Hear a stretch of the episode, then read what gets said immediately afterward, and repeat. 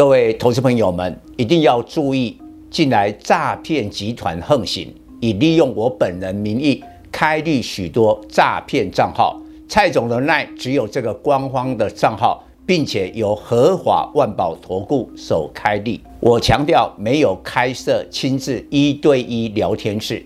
没有技术班教学，没有互委托下单，没有港股、美股及任何衍生性金融商品交易。近年来也没有出书准备。只要看到任何利用蔡总肖像开立的粉丝团，要求做出上述的行为，就是诈骗集团。粉丝们看到一定要帮我们检举，共同抵制。感谢大家。各位投资朋友，大家好，我是陈章。今天主题：粮食危机来袭，一向低调的饲料股人气沸腾。继世界银行四月十一日调降今年全球经济成长率之后，国际货币基金会 IMF 也在四月十九日，今年第二度下调全球经济增长，由上次预测的四点四趴。大幅调降至三点六趴。面对通膨、升息、战争三大风险，今明两年全球经济成长将放缓。全球股市今年不能再用过去几年的多头惯性思维来因应了。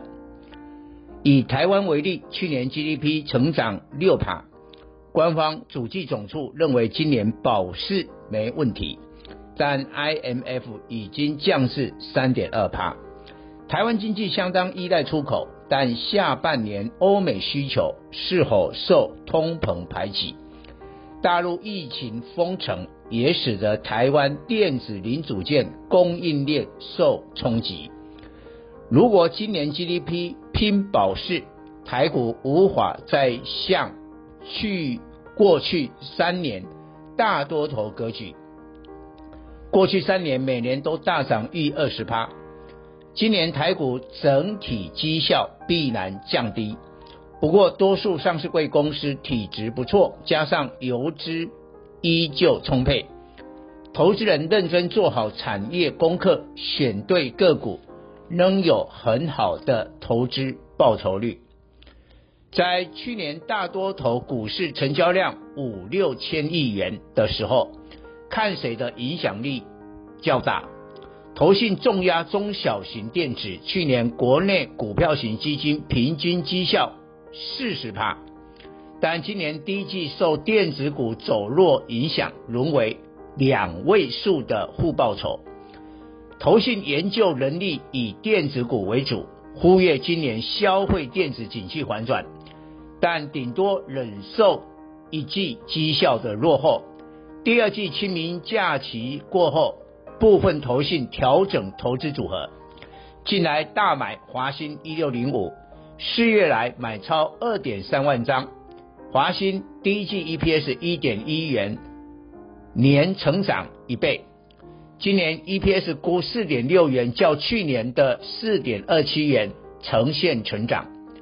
华兴过去是靠转投资华新科二四九二、华邦二三四四的收益，今年靠本业的不锈钢，所以 EPS 成长货真价实。四月来华新股价大涨逾五十趴，显示有改变选股方向的投信成功拉升操作绩效，给予尚未调整投资组合的投信很大。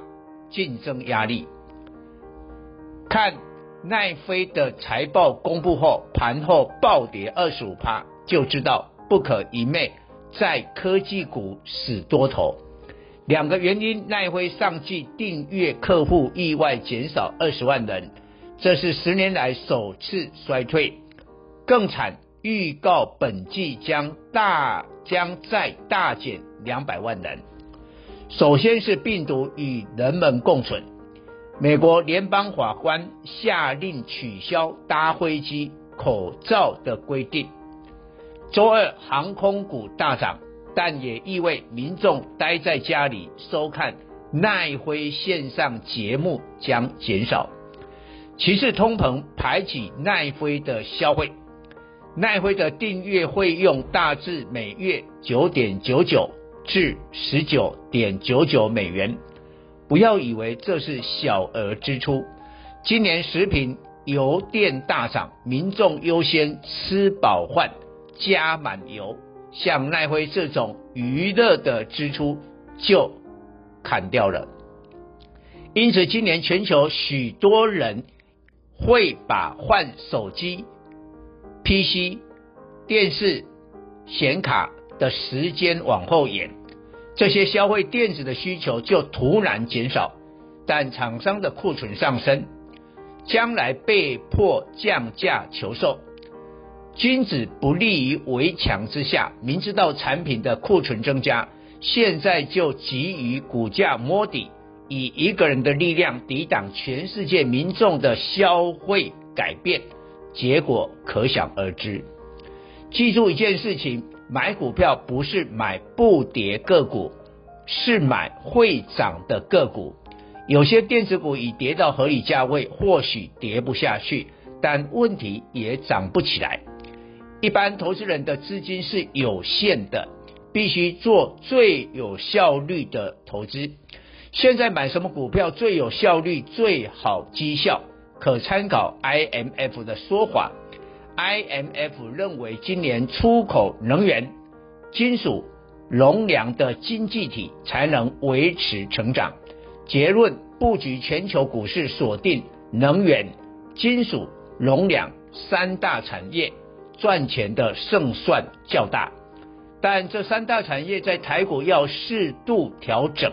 以能源为例，台湾缺乏原油、天然气、煤炭的上市公司，塑化股以生产中间原料为主，现阶段终端需求不佳，产品无法转嫁，使利差缩小，所以塑化股今年没有表现。但台湾缺电，因此能源股可转向绿电概念股、风电。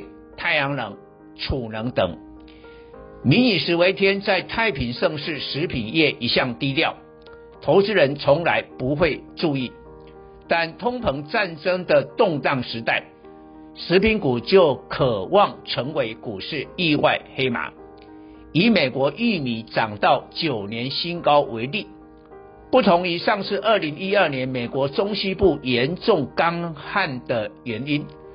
这次是三大因素造成：第一，俄乌战争使乌克兰生供应全球五分之一的玉米产量大降；第二，化肥成本太高，使美国农民减少种植玉米，而增加生产大豆，因为大豆所需的肥料较少；第三，拜登总统推动乙醇汽油，目的压低汽油价格。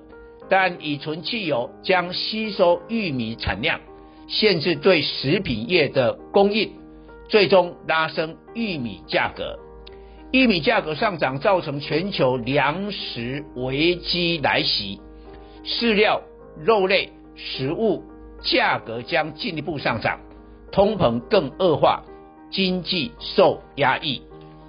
受通膨恶化影响，人们基本六大需求食。衣住行娱乐，减少娱乐的支出，弥补食品价格上涨，因而选股逻辑改变，与娱乐有关的消费电子下跌，但食品有关的上中下游肥料、农业、食品上涨。玉米价格大涨，首当其冲是饲料上涨，玉米饲料以家禽为主。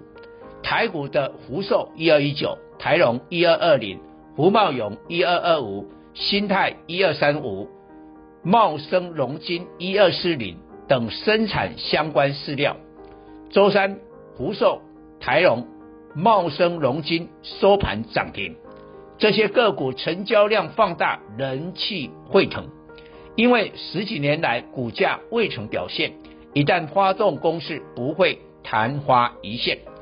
这种情况在肥料东碱一七零八出现，东碱自二零零七年十五年以来没有行情，今年至三十元起涨，在五十元出现惊人一天成交量十五万张，本来以为波段涨幅已大要结束，现在却涨到七十元。福寿在这个族群成交量最大，视为指标。去年 EPS 一元，三月 EPS 零点二九元，赚赢去年第四季的零点二一元。今年若产品顺利转嫁，EPS 不会低于去年。福寿有不少土地资产，竞争对手泰山一二一八进入福寿董事会，为明年董监改选增加想象空间。以上报告。本公司与所推荐分析之个别有价证券无不当之财务利益关系。本节目资料仅供参考，投资人应独立判断、审慎评估并自负投资风险。